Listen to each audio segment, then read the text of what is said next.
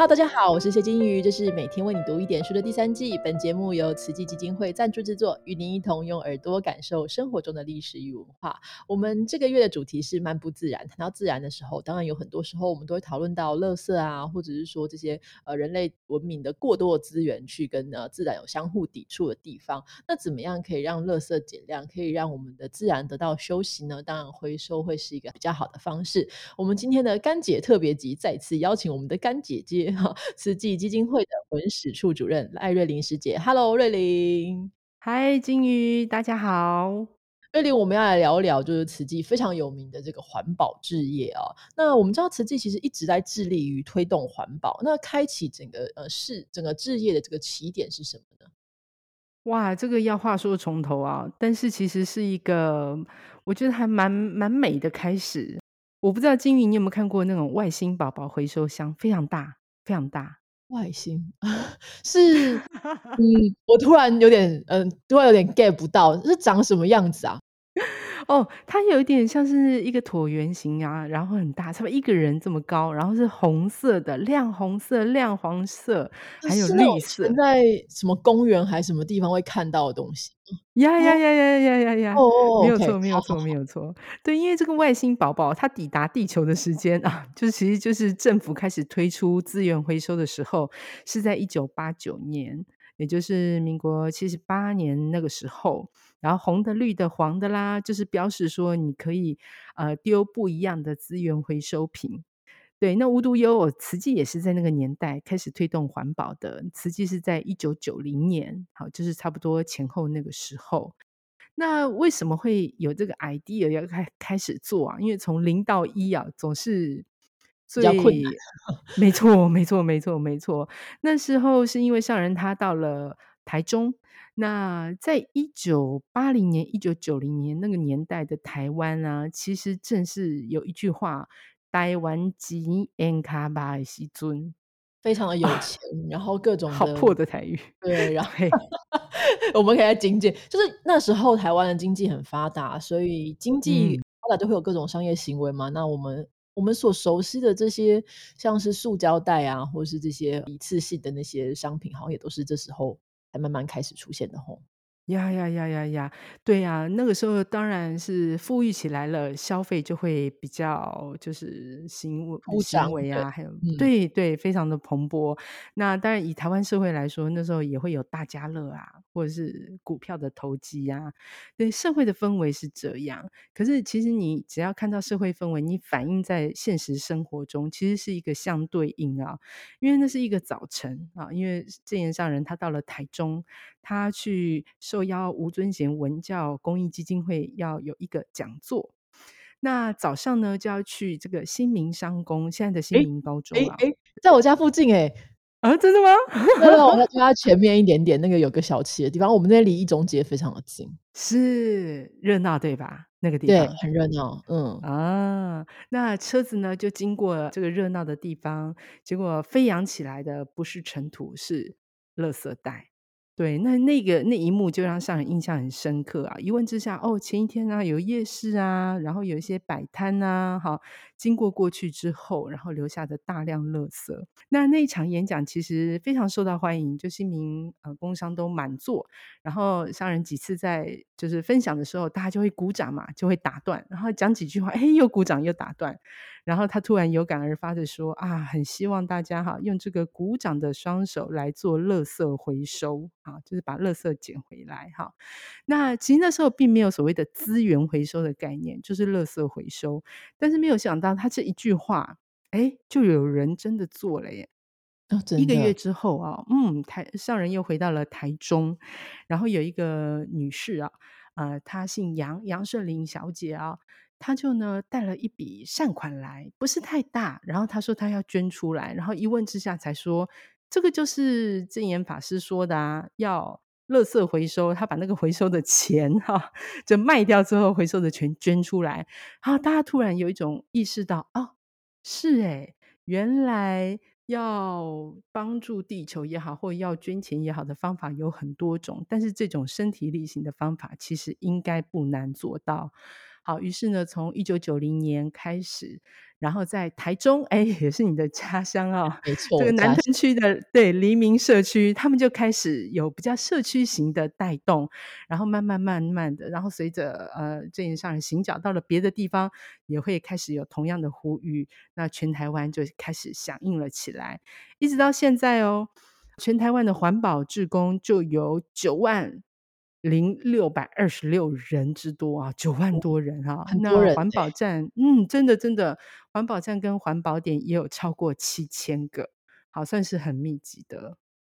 那这也是我觉得很有趣的比方，说我们对于慈济的印象之一，就是你在大街小巷有时候会看到这个回收站啊，然后会有自工就帮忙，就像刚刚讲，你可能有七千多个据点，然后九万多职工在协助大家回收这些东西。可是我们一般对于垃圾回收或者资源回收印象都会觉得好像诶会这样有点脏脏臭臭的，然后不是很干净这样子。那这过程当中怎么让职工愿意去投入？因为这其实是蛮辛苦，要把那些呃保特瓶一个个都捡回来，然后清洗、分类等等，其实是蛮辛苦的工作。对呀，一特别是在三十多年前的时候，你可以想象啊，因为大家也不知道回收要干嘛，或者是你家里家境很困难吗？哈，可能都会有这样子的想法。一种是表象上的，然后看起来就会有一些固定的标签；一种是实质上的，那没有人喜欢打开门就看到是一堆资源回收品，哈，啊，当然可能看起来是垃圾，对。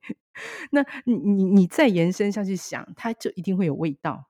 好，那再延伸下去，可能就会有蟑螂跟老鼠。好，所以刚开始慈济志工在社区做的时候，其实方法也是从无到有，啊、也会被这个邻居啊，好检举跟里长检举。那我们在看过去的一些史料故事的时候啊，好就会有志工也没办法啊，那只好怎么样开始搬家。对，所以有一些 环保站、环保点呢、他们可能搬了十几次的家，呃，从一个骑楼下面，然后到废弃的公园、呃工厂，或是跟人家租地方，然后一直到可能有人把呃一个自家的自呃就是家里的这个房子捐出来，哈，就是不同的方法啊，才慢慢慢慢的稳定下来。那在不断搬家过程中，也会不断的优化，特别是所谓的卫生跟安全。好，因为卫生刚才提到了，就是一个社区邻里之间最在意的。那安全性你也要小心啊，会不会引起火灾啦？哈，没错，尤其是这些都是一些易燃品。也透过这么多年来的经验累积，那才能够让大家更了解，然后也让民众更了解哦，资源回收在做什么。当然，政府政策还是功不可没啦，因为大家就知道说哦，什么东西可以收，什么东西不能收。要不然刚开始的时候，你还会收到像啊。尿布啦，或者是 厨余啦，甚至于是旧哦，的床垫、大型垃圾，都非常的可怕。所以我觉得这是一个过程啊，就大家得要做中学的过程。嗯，所以从一九九零年到现在，大概也快三十三十多年了，哦，嗯，那这个过程真的蛮漫长，而且有时候因为我之前就是在整理这个一些旧书啊、旧报纸的时候，就不知道怎么办。后来就刚好我们家附近有个回收站嘛，那我就拿去嗯。的志工非常的亲切，就是啊，非常感谢，然后就一直对我说感恩，然后没有我要感恩你吧？请问这样需不需要多付你一点的这个 捐款？垃圾处理费。处理这样子，因为很麻烦。那我觉得这个过程里面是不是可能我都不知道啦，对对志工来说，这种是不是也是一种修行？因为反正你变成说你要从最最微小的工作，然后很呃很辛苦的劳动，在这个过程当中，其实你的修行或是你的这个 心智慧可以锻炼起来，不知道会不会这样哦？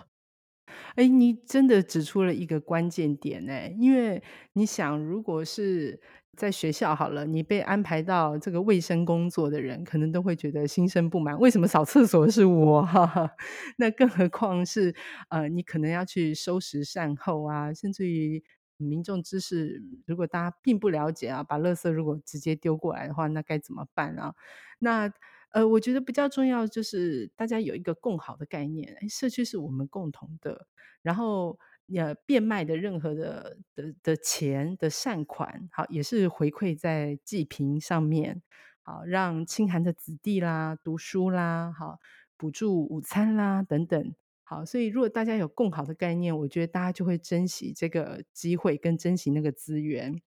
那当然，我们还是会遇到一些比较争议的事情。的，嗯。嗯，对，比如说有些是拾荒的长者，他就会认为说：“哎，你瞧，慈济都跟我抢哈。对，那我们现在也会呃，都会跟志工们哈一起讨论宣导。其实如果他有需要，你就给他。好，有的时候你知道，反而是价格不是太好。好，那比较有价格的，那我们就让给他们需要的人。好，那有时候你收一大袋的塑胶袋，好，可能一整车拿去卖之后，可能只有一百二十块，可是你这个来回的油钱可能都不止。可是你还是要把它对，还是要把它回收，所以会站在一个公益的面向去做这个事情。那当然这些我们就要不断的跟，呃，乡亲邻里、好朋友们沟通啊、讨论啊，所以真正要做到的还是那个人情味。所以我记得，呃，我去过几个环保站，我真的是去蹭饭蹭饭。对，呃，几次去我刚好是中午休息啦，哈，或者是那个早上休息的时候啊，他们都会准备一些凉水啦、豆花啦，然后就让大家 对。对，没错，好，就让大家就是辛苦了这个几个小时之后，可以休息一下哈。好，然后呢，大家也是聚下来，然后坐下来，然后聊聊天啊，等等哦。那因为环保站大部分都是长者嘛，那大家也可以呃东家长西家短的哈，这个把一些烦恼说一说哈。所以我想这一份的快乐，不只是在帮助垃圾减量哈，就是照顾地球，也让自己的身心啊，好获得一种疏解。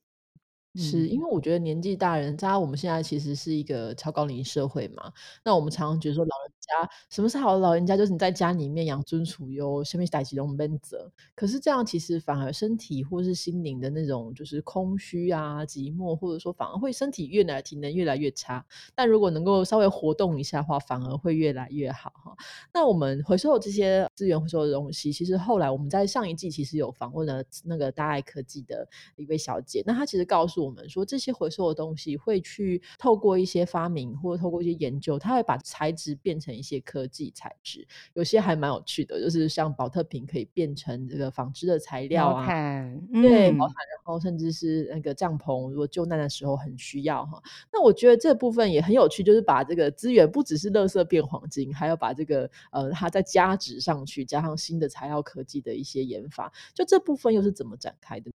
其实一开始的时候，因为我们都必须先看到需要。好，我看到很多创新的原则里面，它就是要解决痛点、解决问题，然后让那个需要用创新的方法。刚开始其实是因为慈济在赈灾的过程中啊，看到灾民们好，他们移动好，他们必须不断的迁移好，可能是避难，然后他们的空间很有限，所以如果你是发放棉被，好，你可以想象哈，就不太实际。但是毛毯，哎，那就很方便了，而且它的 size 就不用那么样的就是复不那种杂。蓬松，对，没错，没错容。易就是那携带这样，嗯。对呀，对呀。那紧接下来你就会发觉说，哦，他们那住呢？好，那于是呢，也是从这些塑料的回收里面，呃，研发出来这种简易的简易屋的搭建。好，床，好，可以收纳的床跟桌椅，好，也都是用回收的塑料，然后再重新再制。那一直到现在，如果我们看到一般呢，哈，非灾难的环境里面，有一种垃圾真的非常难处理，那就是纸餐盒。好，你的油腻腻的午餐的便当啦，好，你吃了那个面线的那个碗啊，哈，这种餐盒它现在就是一般垃圾，但它的量又非常大。我在之前还看到一个数据啊，差不多台湾人一年就要用掉八十亿个这样子的纸纸餐盒。那如果是烧的话，好，我们可以想象，那就是好，看来是垃圾真的减量了。但是里面还是有可以用的资源啊，所以呢，我们也透过了跟一些呃研发的厂商合作，把它的那个油墨跟纸张，好纸浆把它分离，然后油墨的部分呢，把它做成塑胶地砖，那纸浆的部分呢，把它打碎之后变成卫生纸。所以呢，这样子的话，你就会发觉原本的真的是垃圾，然后可以变再制的用品，然后真正做到零废弃。像这样子的研发工作，我们也是跟我们的环保站，然后还有我们的团队会一起去构思，然后甚至于把它量产上市，然后真正让民众又可以在购买的时候获得一种教育。瑞林跟你合作以来，我一直觉得慈济真的是，嗯，被被耽误的这个各种开发商，非常 有趣的商品真的非常多。那像这个袋子啦，吼，然后上次我们去花园参访的时候，这个呃，我们的小帮手鹏鹏给了我一个很棒的袜子。哇，发现它好温暖，是，那底非常的厚实，我冬天就可以穿着它很幸福的睡觉这样子。所以我觉得这个过程里面，我们真的会发现，呃，乐色或这些资源经过有效的运用，包含了科技哦，包含了呃一些设计，其实可以做成很不错的东西。但我觉得我们除了乐色减量，或者是后续的这些再制之外，重点还是我们从源头就让它尽量减少，那我们就后面不用那么辛苦。像这些教育的部分，我知知道慈济其实一。一直有在推行嘛？那它有什么部分是你会想跟我们分享的？哦，我觉得这真的是亲近在源头哈啊！大家都觉得啊，你慈济人爱做就给你做啊，但是其实我想共同的心声就是，大家都没有人想要做，一开始没有话就没有这个问题了，本来无一物就没事了，好吗？对，或当然你也可以透过做你来体验呐，哈，然后去找到方法。像现在真的啊，大家出门哈，一定要带，比如说呃，我觉得筷子是基本了哈，这个水瓶现在也都很 OK 哈，很多的那个手摇饮的厂商哈，也都会给给你折扣哈，这个请大家一定要减量哦。当然有时候是生活的方法，比如说省水省电啦，好省能源这一块，哎，有一些你可以用到的。技术面向，那你可以怎么样找呢？好，如果你是住在高雄的话，哎，刚才我们提到了台中啊，现在来提提高雄，在我们爱河边的高雄静思堂，它就是一个认证的环保教育设施场所。那是因为政府它有通过一个环境教育法，在二零一零年，它就规定了政府机关、公营事业机构还有高中以下的学生，好，它呢。每一个就是这些师生员工啊，必须接受四个小时的环境教育。那要去哪里接受环境教育？就是要认证好的环境教育设施场所。慈济的高雄静思堂就是有认证的，它里面有气候变迁馆、低碳生活馆，还有慈悲科技馆。好，所以四个小时之内绝对可以让你。满载而归啊！知道很多如何节能减碳的方法，比较重要就是他可以在里面直接玩游戏体验，甚至于了解一下、测试一下你自己真的理解怎么样做节能减碳吗？哈，好，比如说，哎，光碟片可不可以回收啦？哈，这个比较简单呐，哈，比较复杂的就是 PP 跟 PE 啊，哈，如何分类啊？那都可以透过。这个四个小时的学习啊，一定会让大家能够在生活中可以落实。所以我觉得这不是一个政策的规定啊，而是一个可行的方案，而且也非常欢迎大家。对，当然南部的朋友，如果那个年假 或是呃之后假期没什么地方去，可以拎着小孩一起去试试看。因为我觉得这是一个，对对对对，那我觉得这是一个很好的体验。因为我们从来没有想过说，其实我们一开始如果让小孩习惯了我随便吃都是这个一次性的这些餐具的话，你当然他生活过程当中他不会觉得我还要需要另外带一个袋子带这些环保餐具，这有什么了不起？可是如果他一开始他有一个概念，其实小朋友反而会比我们大人更认真的去。执行，因为他觉得在他的潜意识里面觉得哦，这样才是正确的，那我应该好好做，这反而对我们的未来说会是一个比较好的保障。所以大家有兴趣的话，可以带去哦，这高雄的金石堂。那还有没有什么地方你会建议大家去玩的呢？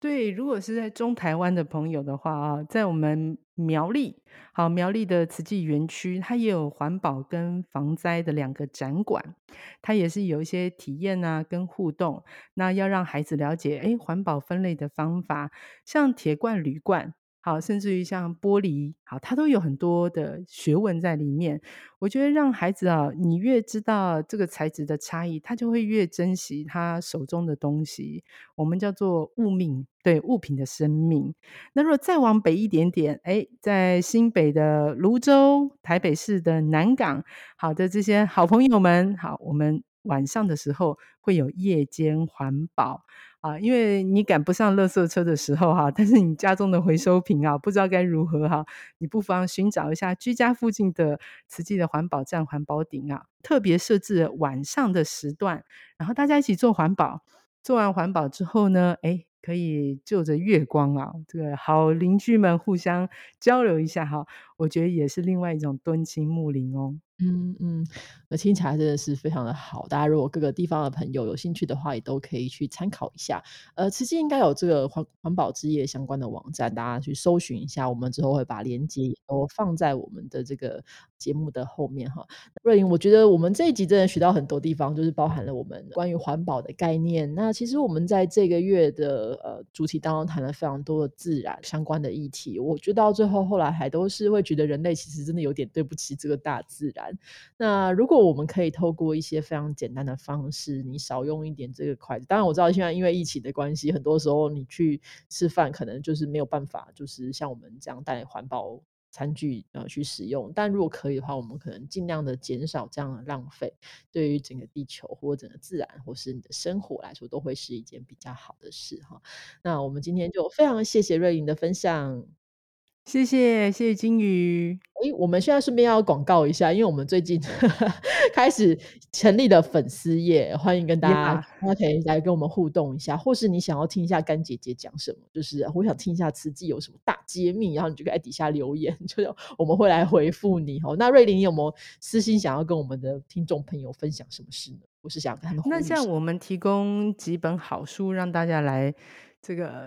抽奖或是抽奖，对，可以吗？可以啊，可以啊，可以啊，可以啊。来，那个大家如果回馈或留言的话，我们就可以送大家一些东西，这样子也是 OK 的。嗯，好啊，那大家就来，我们今天就 跟干姐姐争取啊。那我大家有兴趣的话，可以来继续的 follow，我们就搜寻每天为你读一点书，那我们后续就会有活动再跟大家来分享。那我们今天非常谢谢瑞玲喽，